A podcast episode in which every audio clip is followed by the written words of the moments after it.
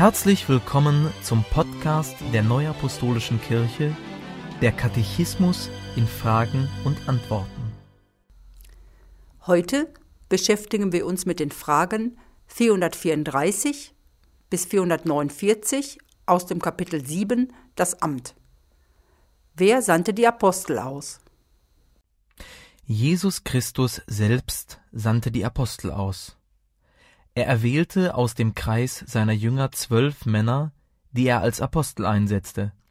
Ihnen galten die Worte Jesu Wer euch aufnimmt, der nimmt mich auf, und wer mich aufnimmt, der nimmt den auf, der mich gesandt hat. Matthäus 10, Vers 40. Gehet hin und machet zu Jüngern alle Völker, taufet sie auf den Namen des Vaters und des Sohnes und des Heiligen Geistes, und lehret sie halten alles, was ich euch befohlen habe. Und siehe, ich bin bei euch alle Tage bis an der Weltende. Matthäus 28, Vers 19 und 20. Wie hießen die ersten zwölf Apostel? Die ersten Apostel hießen Simon mit Beinamen Petrus, Andreas, Jakobus, Johannes, Philippus, Bartholomäus, Thomas, Matthäus, Jakobus, Thaddäus, Simon von Kana, Judas Iskariot. Diese Apostel werden die Zwölf genannt, auch noch nach dem Verrat des Judas Iskariot. Gab es außer ihnen noch weitere Apostel in den Anfängen der Kirche? Ja, außer den zwölf erwähnt das Neue Testament noch Matthias, Barnabas, Paulus und Jakobus, den Bruder des Herrn. Auch Silvanus und Timotheus werden als Apostel bezeichnet. Ferner Andronikus und Junias. Auffällig ist dabei, dass lediglich bei Matthias als Voraussetzung der Berufung zum Apostel gefordert wurde, dass er Augenzeuge des Wirkens Jesu war. Wurde einem der Apostel eine herausgehobene Stellung verliehen? Ja, in Anwesenheit der übrigen Apostel übertrug Jesus Christus dem Simon Petrus eine besondere Vollmacht. Simon wurde als Fels, Petrus, bezeichnet und ihm wurde die Schlüsselvollmacht erteilt.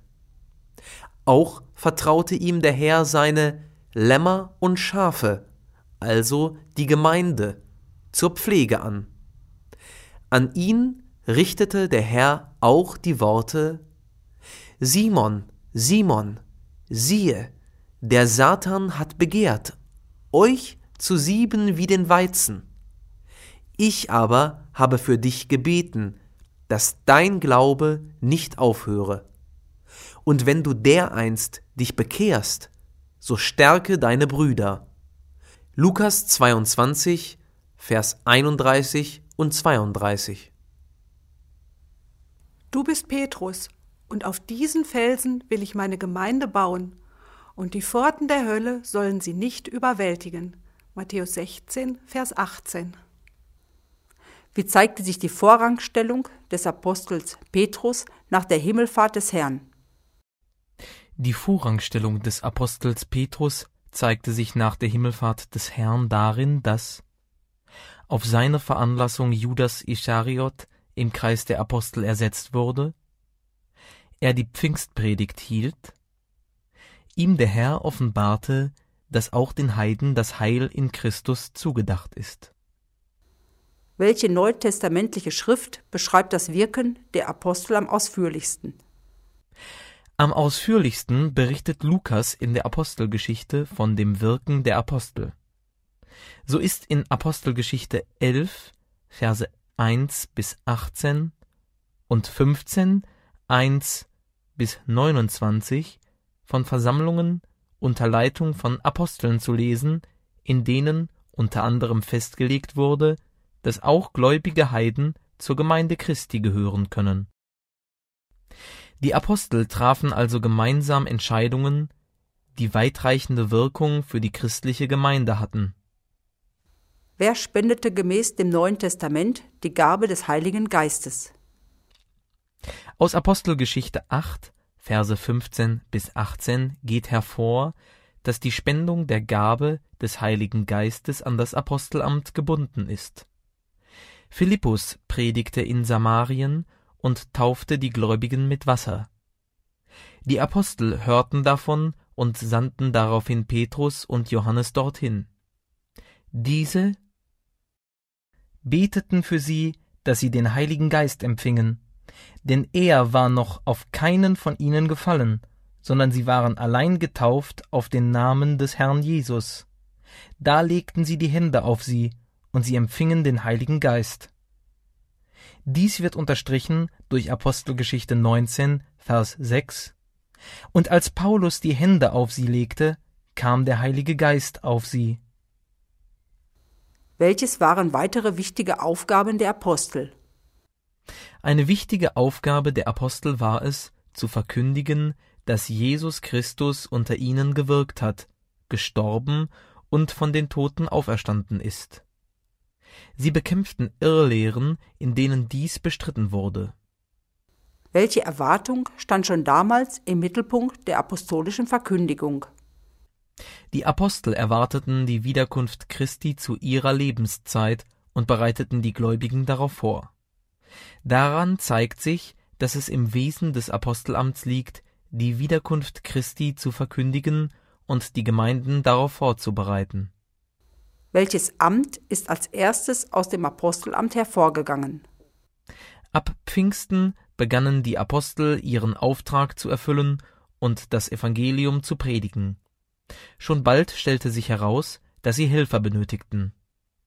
Sieben Männer wurden dazu ausersehen. Sie wurden für ihren Dienst gesegnet, indem die Apostel beteten und ihnen die Hände auflegten. Diese sieben Männer werden als die ersten Diakone bezeichnet. Was folgt aus dieser Handlungsweise der Apostel? Aus dieser Handlungsweise folgt, dass Handauflegung und Gebet durch Apostel für Ordinationen erforderlich sind. Sind aus dem Apostelamt weitere Ämter hervorgegangen? Ja, die Apostel und weitere Gläubige gründeten neue Gemeinden für deren seelsorgerische Betreuung Amtsträger erforderlich waren. Die Apostel setzten dafür Gemeindevorsteher ein, die man als Bischöfe oder Älteste bezeichnete. Darüber hinaus wirkten in den christlichen Gemeinden in der Anfangszeit Propheten, Evangelisten, Hirten, Lehrer. Wie wurden die Gemeinden nach dem Tod der ersten Apostel seelsorgerisch betreut? Nach dem Tod der ersten Apostel bildeten sich Dienste mit unterschiedlichen Aufgaben und Bezeichnungen heraus. Durch sie wurden die Mitglieder der Gemeinden seelsorgerisch betreut. Gab es nach dem Tod der ersten Apostel das Apostelamt nicht mehr? Doch, obwohl die Apostel starben, blieb das Apostelamt bestehen. Es ist von Jesus Christus für seine Kirche gestiftet. Selbst in der Zeit, als es keine Träger dieses Amts auf Erden gab, war das von ihm gestiftete Amt also vorhanden. Die Apostel sollen Christi Zeugen sein bis an das Ende der Welt. Um diesen umfassenden Auftrag im Blick auf seine Wiederkunft zu erfüllen, sendet Jesus Christus auch heute Apostel. Bis wann dauerte die Unterbrechung des Wirkens von Aposteln? Nach außerbiblischen Angaben starb Johannes als letzter der urchristlichen Apostel gegen Ende des ersten Jahrhunderts. Bis zur Wiederbesetzung des Apostelamts im 19. Jahrhundert war somit das Wirken von Aposteln unterbrochen. Weshalb wurde das Wirken von Aposteln unterbrochen? Die Unterbrechung des Wirkens von Aposteln liegt im Willen Gottes. Für den Menschen bleibt dies ein Geheimnis. Jedoch hat auch in der Zeit ohne Apostel der Heilige Geist gewirkt und für Bewahrung und Entfaltung des Evangeliums gesorgt. Danke fürs Zuhören und bis zum nächsten Mal. Dies ist ein Podcast-Angebot der Neuapostolischen Kirche. Weitere Informationen finden Sie im Internet unter www.nak.org.